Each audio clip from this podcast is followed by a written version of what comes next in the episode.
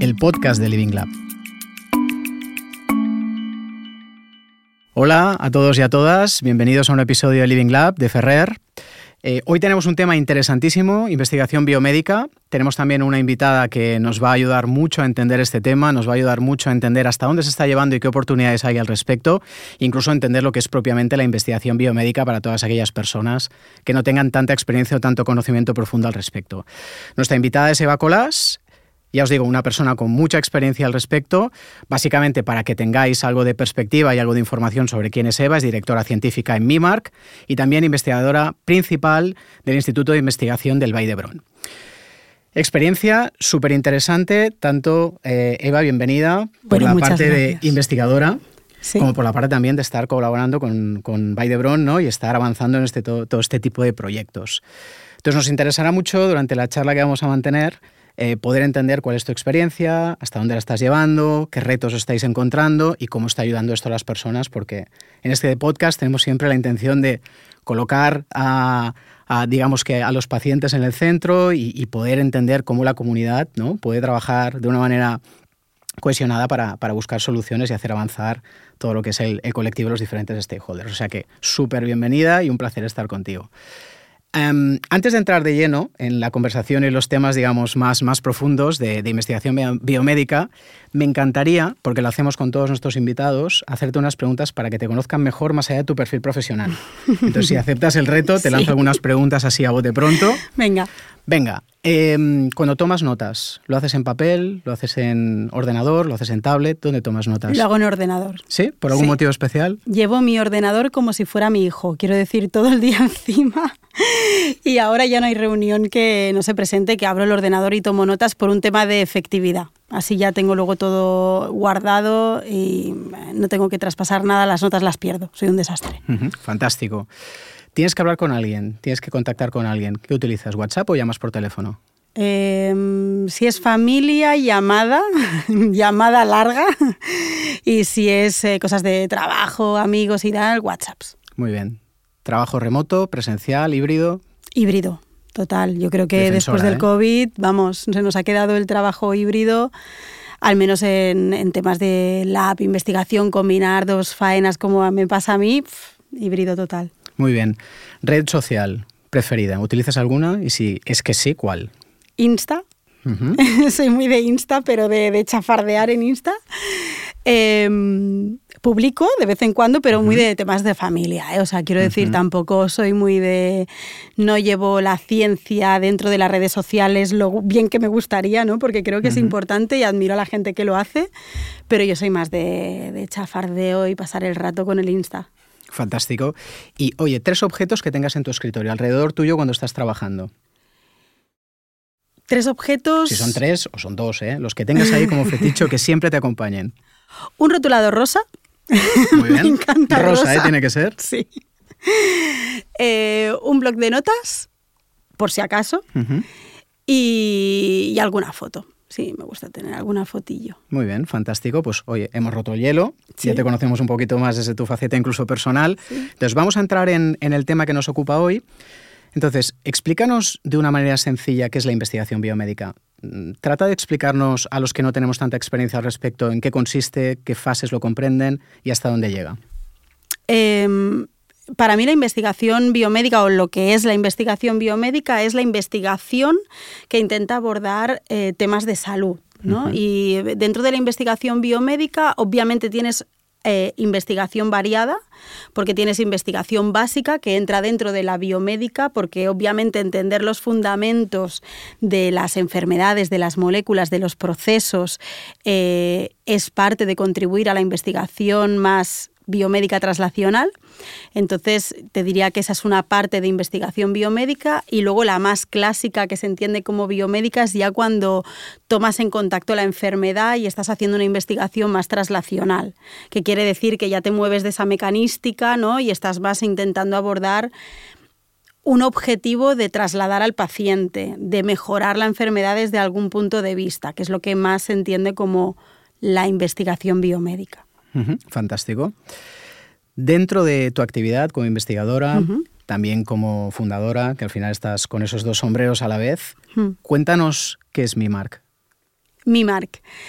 Mimark es, eh, es una empresa spin-off que hemos fundado en 2021 que nace de, de todo lo que se ha hecho en esa investigación biomédica académica, ¿no? de, todos esos resultados que se han ido como granito a granito de arena creando y que eran buenos resultados y que entonces se han trasladado dentro de la empresa para que Mimar consiga hacer realidad para el paciente em, un producto que mejore la ginecología.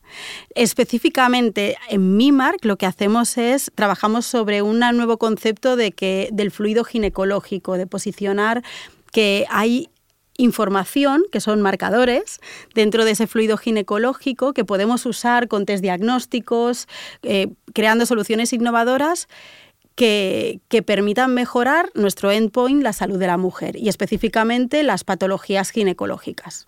¿Dónde surge todo esto? surge de, la básica, o sea, surge de realmente de estar en Vallebrón, de tener un grupo de investigación y de, de un grupo multidisciplinar que al final habla con ginecólogos y le, le cuentan sus problemas. O sea, de que los ginecólogos nos vengan a decir, es que tenemos... Eh, eh, pacientes que vienen con un sangrado vaginal anormal, del cual el 10% va a tener un cáncer de endometrio, Em, y, qué hacemos con toda esta cantidad de diagnósticos que estamos dando a todas estas pacientes? ¿no? ¿Y, cuál es el, retraso en este diagnóstico? Entonces, en base a que ellos nos contaran toda esta problemática, nosotros empezamos a buscar una solución para mejorar el diagnóstico del cáncer de endometrio específicamente, darle un diagnóstico a todas estas mujeres que vienen con sangrados a la consulta. Y bueno, y entre los dos buscamos de decir, bueno, pues ¿cómo es la muestra que tú obtienes para tener este diagnóstico? Bueno, pues esta muestra, al final la clínica es una la salud es tradicional, ¿no? O sea, ¿cuántos años, ¿no? Llevamos, ¿cuántos años es la, carrera de médico? los médicos en sí son muchos años ¿no? de tradición eh, para curar, pero realmente esa tradición, con todas las herramientas que tenemos ahora, podría ser diferente. Y bueno, pues eso, aplicamos la investigación biomédica para buscar marcadores en la muestra que los ginecólogos obtienen de rutina y así mejoramos el diagnóstico. Y el hecho de crear este spin-off y realmente vehiculizarlo y que se convierta en algo que es realidad, ¿esto cómo fue? Contanos, porque seguramente no fue sencillo y seguramente ya no solo llegar a la idea, sino materializarla en lo que hoy es mi marca, como tal, como vehículo aparte. Mm, ¿Cómo sucede y qué hay detrás de esa historia? Em, yo creo que cada historia que se vehiculiza en una spin-off debe ser diferente. ¿No? La nuestra es diferente a la del compañero que tengo al lado que hizo también otra spin-off. La nuestra, em, aunque te enfrentas, yo creo que al final a ciertos retos que son iguales. De hecho, mm, los compartimos y, y nos apoyamos ¿no? en esos retos que tiene el transferir a empresa. Nuestra historia es em, tener unos resultados prometedores, ver que avanzas en el campo de la investigación y que realmente hay marcadores, que esos marcadores son muy buenos, tienen muy buena sensibilidad y especificidad, lo cual te da una buena precisión para el diagnóstico, ver que, que, es posible. La institución nos ayudó a meternos dentro de programas de emprendeduría, que entonces nos dieron una perspectiva brutal sobre qué se necesita para eso llevarlo a la práctica clínica, porque como investigador no tienes ese training. O sea, no, no, tú investigas, no, no, no sabes de innovar. No te lo, a mí, al menos ahora lo enseñan en algunas carreras. Cuando yo estudiaba no te lo enseñaban. Em, y entonces yo me acuerdo el primer eh, programa que hicimos de emprendeduría, salíamos con dolor de cabeza de que nos hablaran de regulatoria, de sistemas de calidad, de planes de negocio, de protecciones de, los resultados, ¿no? Era como una bomba nuclear eh, mental. Y, bueno, entonces gracias a coger esa, toda esa información, al final vas haciendo pasitos que te van dando el, bueno, si esto lo quiero llevar aquí, tengo que, voy a constituir empresa. No, y aparte, claro, está como comentabas, toda la parte de aprender el management de lo que es una compañía en sí mismo, que tú dices, yo soy investigadora sí. y yo eso es a lo que me dedico y soy especialista en esto y soy muy buena en mi campo, pero luego gestionar una empresa y luego también acercarte a financiación, acercarte a ¿no? áreas de, de aportación de dinero para que el proyecto siga creciendo, porque de hecho tenéis una aportación muy relevante ¿no? de capital eh, de diferentes fondos, que también sería interesante entender cómo ha ocurrido y, en, qué, en qué cifras os estáis moviendo más o menos. Sí, bueno, ahora justo este año yo creo que es un año de bonanza para mí, Mark. Eh, estamos muy contentos de, cómo está yendo. Hemos cerrado nuestra primera ronda de 1,6 millones. Eh, y, nos han dado una gran europea, que es como la mayor gran que puedes tener dentro de las empresas para hacer el desarrollo de producto, que es de dos millones y medio. Con lo cual, pues estamos hiper mega contentos. Desde luego, enhorabuena. Sí, gracias. Qué bueno. Em, bajándolo toda vuestra actividad a la aportación que puede tener, por ejemplo, para los profesionales sanitarios. ¿Qué aporta concretamente vuestro trabajo y vuestra aproximación a la detección em, para un profesional sanitario que está enfocado dentro de las áreas que, trabajáis? Aporta mejor diagnóstico. Entonces, es lo que te comentaba es que de esas, te lo cuento un poquito mejor. Y es más que, en detalle, más en detalle. Así lo bajamos. Em, estas mujeres eh, van a la consulta ginecológica porque normalmente son mujeres posmenopáusicas, entonces de repente tienen un sangrado y este es el primer síntoma que las alerta de que tienen que ir a un ginecólogo. El tema es que solamente una de cada diez va a tener cáncer, pero todas van a tener que entrar en ese proceso porque hay un posible cáncer y tienen que descartarlo los ginecólogos. Entonces, eh, a día de hoy la rutina diagnóstica lo que hace es que cuando la paciente llega a consulta se le puede hacer una ecografía e incluso algunos ginecólogos hagan eh, una muestra, una toma de endometrio poco invasiva. Pero esa, esa toma de endometrio en un 30% de casos falla y tienen que ir a pruebas más invasivas, que se tienen que hacer a veces en un, en un entorno hospitalario, con anestesia. Lo que nosotros estamos haciendo con WOMEC, que se llama nuestro primer producto de diagnóstico, es que en consulta se tengan los diagnósticos, que se tengan con esa prueba poco invasiva, con lo cual estamos haciendo que el doctor en ese primer momento ya tenga la información, ¿no? ya pueda con esa muestra enviarla a su rutina clínica eh, del patólogo para que le diga qué es, pero también hacerle un WOMEC y que nos pueda decir en esa primera consulta, oye, ¿tiene cáncer o no tiene cáncer? con lo cual vas a descartar al 90% de pacientes que se van a casa tranquilas de no tengo cáncer. Qué bueno, con lo cual, hombre, por ende ya se entiende tu explicación que la aportación que le das al profesional se la estás dando indirectamente de una manera súper potente al paciente, en este caso. Sí, claro. claro, estás avanzando muchos de los procesos y una claridad que no, antes no teníamos. Sí. La verdad es que las, con alguna paciente hemos hablado y también es un tema de, que no se mide ¿no? Y a nosotros nos, a mí, mm. a mí como mujer me ofusca, ¿no? La idea de es que no se mide el, sufrimiento, la angustia, el estrés de la paciente de estar en la espera de un test diagnóstico, ¿no? Prueba invasiva, pero además es el tiempo de cuándo me van a citar, cuándo me van a dar el, diagnóstico y eso también. Toda esa incertidumbre, ¿no? Que se minimiza muchísimo y te aclara como vivimos los siguientes pasos. Está clarísimo. Em, hablando un poco y, saliendo de mi mark, luego volvemos, pero dando un paso más hacia atrás y centrándonos en la, en la parte de investigación biomédica. ¿Cómo ves ahora mismo la, perspectiva de la investigación biomédica en España? Ya no tanto en números como qué sensaciones tienes o a qué te estás enfrentando a la hora de desarrollar, si quieres como investigadora, pues todo tu trabajo y, todas las potencialidades. Yo te diría que, que la carrera investigadora y hacer investigación en España es un reto, ¿no? A nivel personal creo que es algo emocionante, por eso los que nos metemos, la verdad es que es porque te engancha, ¿no? Porque tiene ese componente de contribuir a la sociedad, de, de, de encontrar, ¿no? De hacer hallazgos que son importantes. Entonces es algo que luchas contra marea. Y, pero sí que es verdad que, cuesta, ¿no? Al final todo el mundo que estamos en la investigación sabemos que es una carrera difícil, porque que llegues a posicionarte como un grupo de investigación, em, tienes que enfrentarte a becas continuamente que son extremadamente difíciles de conseguir porque hay mucha competencia y porque hay pocos recursos. Em, a financiación, una vez tienes el grupo, a solicitar financiación también es difícil. Em, y entonces yo creo que España está posicionada ahora mismo, quizá en un momento de medio bonanza, respecto a otros años, porque nos han venido todas las ayudas de fondos europeos que han nutrido durante estos poquitos años muy bien a, los proyectos de investigación y se han hecho convocatorias interesantes de incluso medicina personalizada a nivel estatal, pero sí que estamos igualmente a años luz de lo que viene siendo Europa y sobre todo Estados Unidos.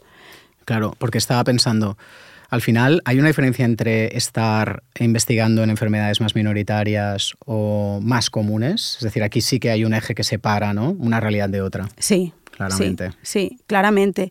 Y también en enfermedades que son life-threatening disease, perdón, pero en, a veces nosotros nos movemos con medio cerebro en inglés, ¿no? De que son riesgo para la vida. Sí, sí.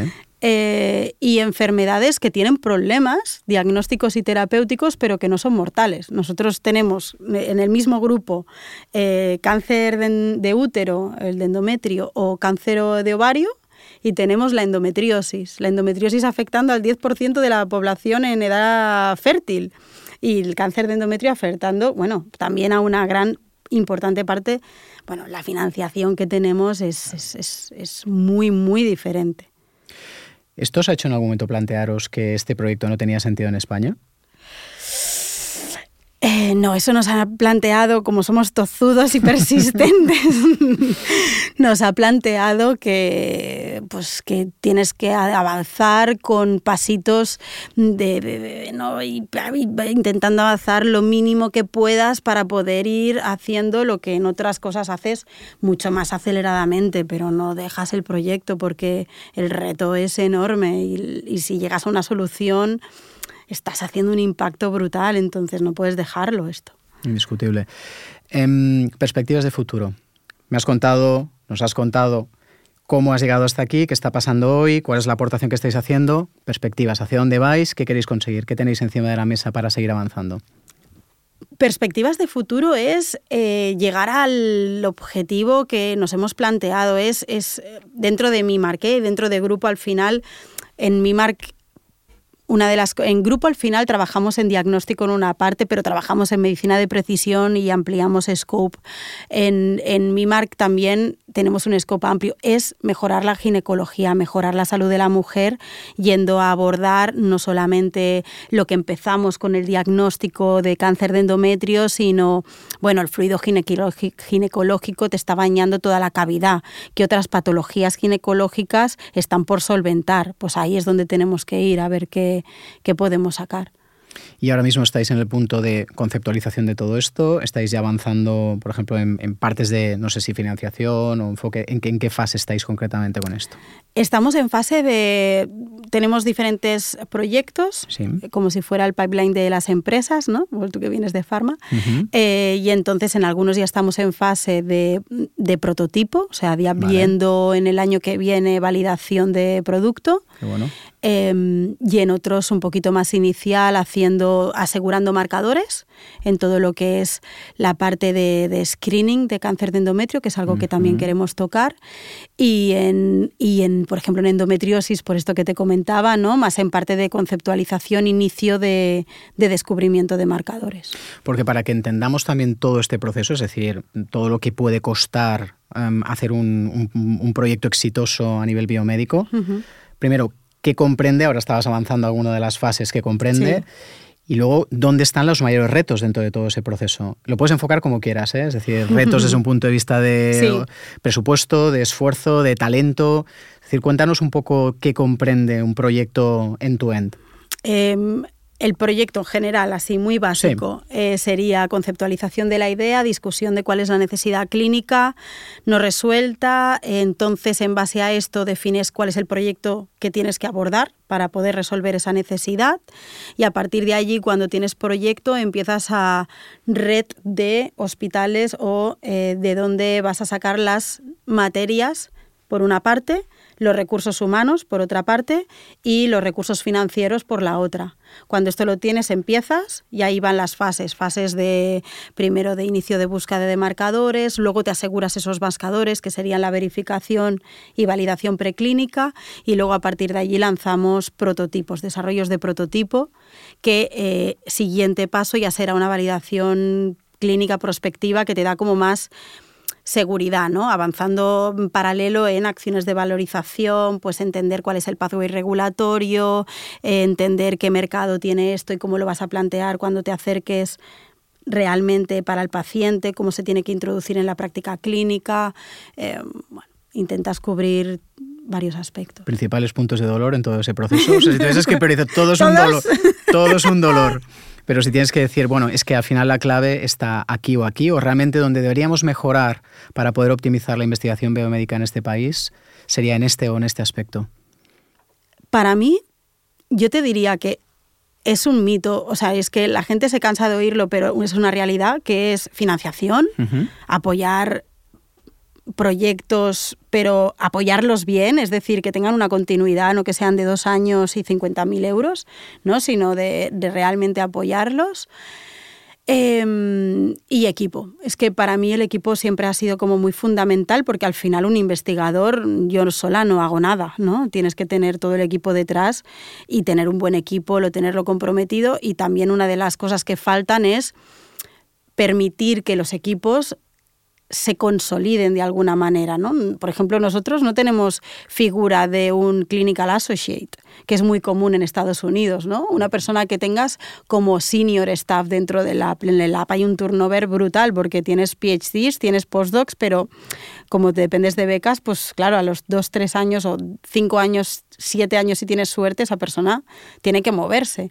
Entonces yo creo que también esa parte de consolidación de equipo es un reto importante a nivel de país de, que mejore la estructura de, los equipos científicos. De que haya un incentivo también muy claro, ¿no? de que realmente pues, se puedan consolidar equipos que realmente sean constantes y lleven un proyecto adelante. Em, y en la fase de productización, a nivel patentes, etcétera, ¿hay algún reto relevante o no te parece tan relevante como los que comentabas ahora?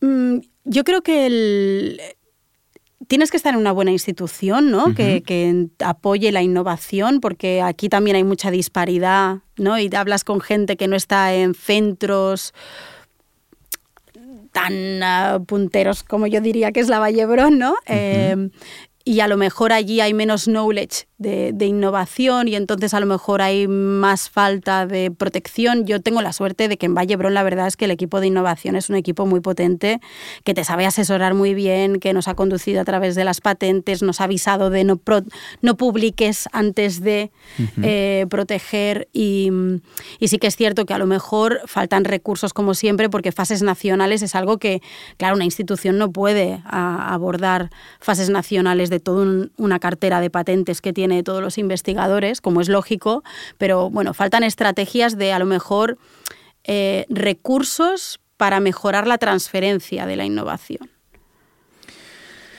Total, súper interesante todo lo que comentas. Em, a nivel de financiación, lo hemos comentado antes, pero también por profundizar un poquito en este tema que me parece relevante. Hmm. ¿Qué crees que se podría mejorar o cómo crees que se podía trabajar, si ya se está haciendo bien en algún aspecto, a nivel de financiación, para apoyar proyectos como el vuestro o como otros que puedes conocer que también están trabajando muy bien en, biomedicina? Em, aumentar dotaciones clave, ya siempre lo voy a decir, ¿no? Porque obviamente eh, yo creo que también el generar a lo mejor Europa lo hace, lo hace bien en el sentido de que genera retos también. ¿no? Entonces tú tienes pues retos muy claros en el que encaben las enfermedades que no son más prevalentes, como tú decías, las minoritarias, ¿no? O las no life threatening que te comentaba yo, o sea, eh, abrir un poco el paraguas a qué queremos mejorar como país y entonces generar proyectos específicos bajo esos retos, que serían un poco líneas estratégicas que ha abierto el ministerio, pero un poco más no sé, eh, te diría que abrirlos con un paraguas eh, mejor financiado y ¿no? con, más líneas de temáticas. Entonces, por entenderlo bien, em, está claro que hay un tema de dotación. Sí. Pero ¿Crees que es un tema de financiación o es un tema también de plan estratégico y por tanto saber cómo se ponderan estas financiaciones? Bueno, yo creo que a nivel de, ponderación el, ministerio tiene un buen backup, ¿no? Porque normalmente tienes la, mm, agencia evaluadora que es independiente al ministerio, que, que, yo creo que ahí no creo que es un buen sistema de evaluación de proyectos. Yo creo que es más un tema de, de destinar dónde van los recursos a nivel de estrategia o de, de que no todo vaya al áreas grandes. Em, entiendo entonces que hay un reto también de visibilización de proyectos, de, visibilización de equipos o eh, startups que están innovando. Ahí no sé cómo habéis manejado vosotras la parte de visibilización de vuestro proyecto, que entiendo que Vallebrón también te da visibilidad, pero no sé si también habéis hecho algo específico para ganar esta visibilidad y, por tanto estar en el mapa ¿no? de startups que están avanzando mucho en este área. Sí, yo creo que a nivel de, mm, de spin-off, te voy cambiando de spin-off academia, ¿no? porque al final es mi cerebro también que, cambia muy fácilmente. Creo que mm, que a nivel de spin-off es interesante a lo mejor generar más planes de comunicación, pero al final una spin-off tiene tan poquitos recursos que los primeros los dedicas a lo que tienes, a lo primero que tienes que hacer, que es desarrollar producto y constituirte en áreas que son importantes para que el producto tenga éxito. Entonces la comunicación normalmente se suele dejar un poco de banda y lo que sí que, desgraciadamente, ¿eh? porque al final quieres estar allí también. Em, entonces lo hemos hecho pues como un esfuerzo interno de personas que acaban dedicando una parte de su tiempo a, temas de comunicación, moviéndonos al menos por el ecosistema em, nacional y un poco internacional y, y haciendo ese sobreesfuerzo, pero sin un buen plan, te diría, de momento.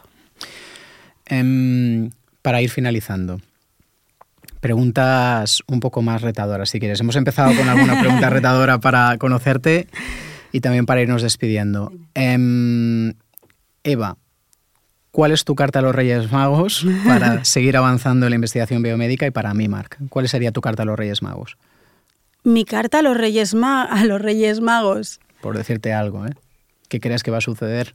Em, te diría que, lo que me gustaría es em, no sé, quizá que te dieran, que te abrieran puertas, ¿no? O sea, que, sí que el ecosistema, que yo ya creo que nos ayudamos bastante dentro de nosotros, también se ayudara a todos los niveles, ¿sabes? Es decir, desde mm, empresa grande a empresa pequeña, a sistemas de innovación, que todo el mundo fuera muy bien engranado y que redujeran el la gestión de la documentación, ¿no? el reporting continuo. esto sí que es algo que al final te quita tiempo de investigar y creo que quizás sería importante. Y obviamente la dotación económica. Pero eso ya es un, bueno, es algo que, no, nos podemos quejar a día de hoy en mi marco, con lo que no lo pondría este año en nuestra lista. Em, pero más esto, ¿no? O sea, y el tiempo si podemos poner tiempo también. Al final nosotros siempre vamos con que nos falta tiempo em, y tener tiempo es algo que, que nos ayudaría mucho. ¿A qué dedicarías ese tiempo? investigar. Investigar. Sí, sí, sí. La verdad es que. las actividades investigar. ¿eh? Sí, sí. Yo creo que tiempo para todos, ¿eh? tiempo para poder hacer conexiones, eh, al final hablar con gente del ecosistema súper enriquecedor, te empieza a abrir, abrir puertas, entonces tienes que hacerlo a todos los niveles. La verdad es que no, mi día a día no es el 100% de investigar. Mi día, la investigación a lo mejor es el 30% eh, de mi tiempo dentro de un día a día. El otro 20 será, 20-40 será hacer gestión de la ciencia, el otro 10% es hacer de psicología del equipo y el otro será el networking y el, y el hablar con gente de, pues cuando no estás hablando con proveedores, estás hablando con un posible licenciatario, cuando no estás hablando con gente que te está abriendo puertas porque, bueno, porque al final hay gente muy interesante con la que estamos conectados. Y para acabar, em, siempre acabamos así los episodios eh, de nuestro podcast, que es, em, te pedimos que escojas una persona, puede ser un par, pero si puedes focalizarlo en una persona, em, con la que te irías a tomar algo, te irías a cenar, te irías a comer para hablar de investigación biomédica. Mm porque te apetece, porque crees que te inspira, porque te va a aportar o porque ves una conversación interesante. ¿A quién nominas? me encanta Gemma Moreno, entonces obviamente hablaría con ella millones de ratos porque es una persona que tiene un conocimiento brutal de lo que pasa a nivel nacional en investigación biomédica. Em, y me iría a hablar con Miguel Aval porque, bueno, porque aparte de ser, de ser o de, de, haber sido mi director de tesis, es una persona con una gran capacidad de emprendimiento, ¿no? Él es, es pluriemprendedor. Si puedo elegir otra, elegiría también Jorge Fernández, porque es una persona con la que cada vez que nos sentamos a, a comer juntos, la verdad es que son conversaciones súper interesantes Em, y muy enriquecedora sobre el sector de la biomedicina en nuestro país y a nivel internacional también. Pues te vamos a tomar el reto, vamos a tratar de invitarlos a los tres o a alguno de ellos para que también forme parte de, nuestro podcast y poder incluirlos. Te agradecemos muchísimo la conversación, tremendamente interesante la aproximación que nos haces y seguro que para la audiencia también. Así que nada, un placer haberte tenido. Y sin más, mil gracias a todos y a todas por haber estado con nosotros por haber estado em, siguiendo este episodio y os esperamos en el siguiente. Muchas gracias.